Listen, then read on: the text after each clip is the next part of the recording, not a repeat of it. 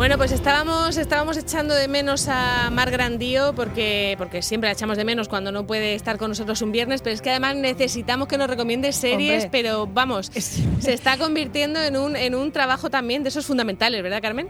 Hombre, en esta, en estos días eh, las series pues nos salvan muchas veces de esa, de esa realidad para que el tiempo pase rápido y Mar Grandío pues es como patrimonio ahora mismo así de todos para que nos haga esas recomendaciones. Mar, cuéntanos. Qué majas que sois, ¿eh? yo también os he echado mucho de menos, ¿eh? que vaya eso por delante. Y aquí vengo, pues sí, con recomendaciones en serie para estos tiempos que vamos a pasar, pues esto, aquí encerrados en casa, que muchas veces nos quejábamos que no teníamos tiempo para ver para ver series, bueno, pues ahora eh, vamos a tener el tiempo necesario al menos para hacer una buena eh, selección. Así que bueno, yo quería traeros, os traigo tres recomendaciones para que abarquen un poquito a los más pequeños, otra que es un poco más ah, para toda la familia, para que podamos verlos todos juntos, y una más para paladares más exquisitos, ¿vale? Un poco para serie filos más de nivel, ¿vale?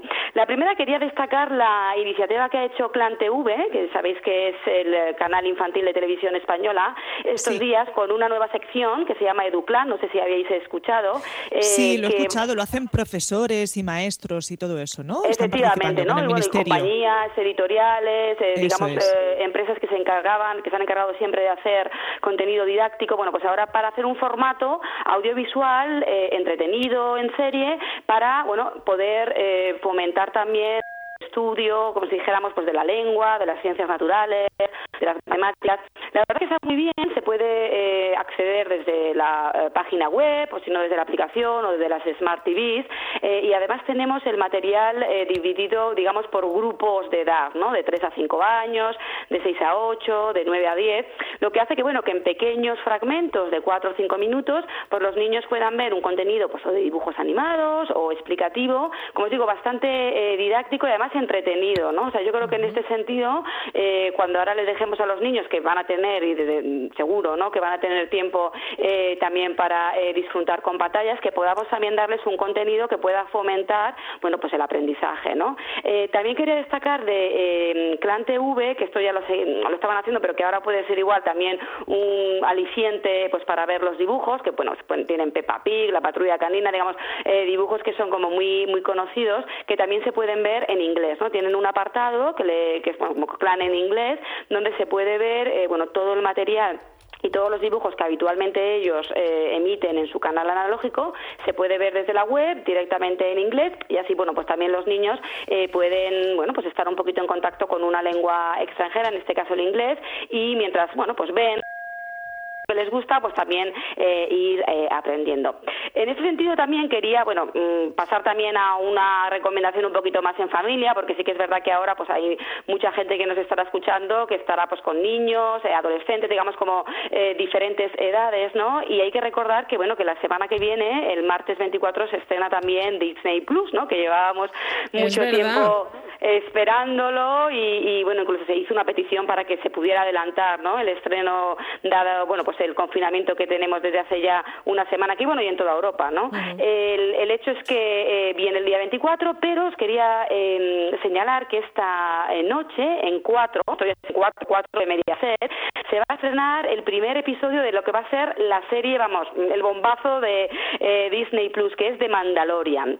The Mandalorian es la primera serie, digamos, de acción real del universo de Star Wars. En Estados Unidos, que Disney Plus ya salió el año pasado, bueno, ha sido evidentemente la serie más vista porque, bueno, ni qué decir tiene, ¿no?, del fenómeno fan que tiene Star Wars eh, intergeneracional. Es, la que ha hecho que mucha gente se apunte a Disney Plus. Eh, Efectivamente, ¿no? De hecho, eh, la aplicación de Disney Plus en Estados Unidos fue la más descargada el año pasado, ¿no? Y precisamente esta serie, como os digo, es la que recoge un poco, bueno, porque es verdad que en Disney Plus vamos a poder ver contenido de Pixar o de National Geographic, evidentemente los clásicos también de Disney, pero es verdad que lo que va a interesar también al público nuevo, pues son las nuevas, eh, las nuevas series.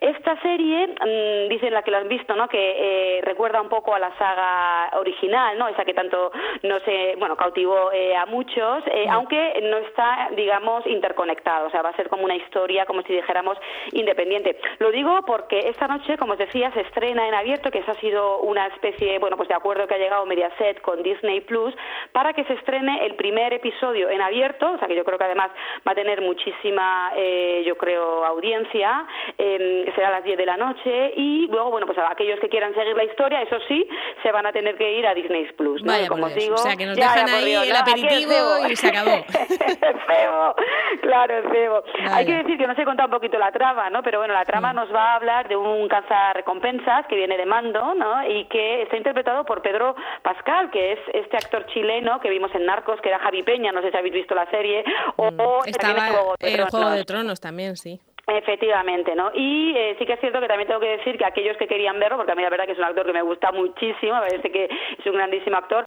no vamos a poder verlo mucho, digamos, mm, físicamente, porque va a estar mm. siempre cubierta su cara, ¿no? lo vamos a ver ahí de incógnito, ¿no? y además con una voz un poco, vaya, ¿no? Tenemos aquí, nos lo lanzan como el gran actor y poco vamos a ver, ¿no? Y nos lo tapan, nada, Y nos lo tapan, ¿no? Ya veis. Y luego también el que ha sido, bueno, el gran personaje junto con eh, Pedro Pascal en esta serie, que es Baby Yoda. Vamos a ver, todo el mundo ya conoce a Yoda, ¿no? De Star Wars. Sí, es verdad.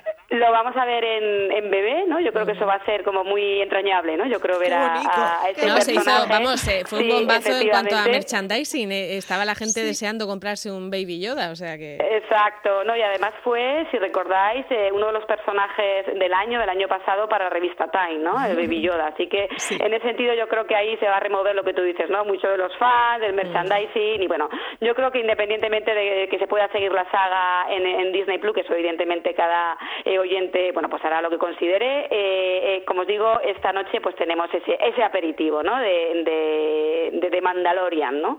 Que yo creo que puede ser muy interesante de ver, como os decía, en familia y, con todos juntos, ¿no? Y luego, como os decía, traigo esta tercera recomendación, que esto ya es un paladar exquisito, yo me he visto el primer episodio, y es eh, The Plot Against America, que es lo, último de David Simon. Recuerdo que David Simon es el creador de, bueno, series muy míticas como The Wire o Trend, ¿no? que es eh, como si dijéramos una de, bueno, tanto de los ah, creadores como de las series más icónicas de HBO. Esta semana se ha estrenado su, bueno, su última eh, serie para HBO, que es una miniserie que por un lado eh, nos sorprende, ¿no? porque bueno, David Simon, si habéis visto The Wire o, algunas de sus series, es una persona que bueno se le considera un hiperrealista, ¿no? Le gusta mucho retratar el alma de las ciudades. Sí, casi parecen documentales, ¿no? Lo que cuenta. Efectivamente, ¿no? De los personajes ¿no? Es como muy, muy, eh, a veces dicen que es más real que la propia realidad, ¿no? Em, y sí que es cierto que en esta historia que nos plantea, eh, bueno, es la adaptación de un libro de Philip Roth, es una distopía, bueno, nos plantea un Estados Unidos alternativo eh, durante la Segunda Guerra Mundial, donde va a ganar eh, poder, ¿no? Se va a hacer con la presidencia, pues eh, un presidente que va a incitar al, fascismo, ¿no?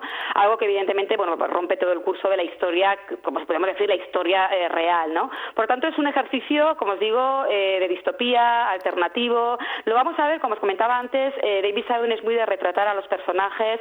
Lo vamos a ver todo esto a través de una familia judía que vive en Nueva Jersey y que, evidentemente, el hecho de que asciendan los fascistas, como ya sabéis, los judíos fueron uno de los grupos, ¿no? Más perjudicados evidentemente por eh, los pensamientos no eh, xenófobos y bueno la historia evidentemente ya es conocida eh, por mucho. La verdad que yo he visto el primer episodio y os digo hay mucho de David Simon en ese primer episodio aunque veamos una realidad alternativa cosa que él no, no había hecho no pero sí que es cierto que dibuja muy bien esa esencia de los personajes no es cierto que es un ritmo lento decía antes que esto era para paladares un poco exquisitos no porque sí que es cierto que una persona que esté igual más acostumbrada, bueno, pues a series más eh, trepidantes, ¿no? Más de acción.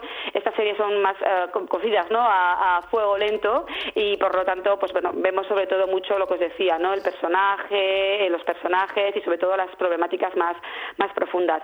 Pero bueno, quiero dejar esa recomendación porque os digo, David Simon no suele defraudar, es una persona con una muchísima autoría y que además suele retratar y bueno y plantear problemas como muy esenciales del siglo XXI ¿no? Aunque ahora lo veamos, ¿no? Eh, dándonos una lección histórica, eh, aunque sea una historia no alternativa, pero sí es un ejercicio, ¿no? Desde el pasado, pero que probablemente nos haga reflexionar mucho, ¿no? Sobre el presente, ¿no? Incluso sobre el futuro que vivimos, ¿no? En, comunidad.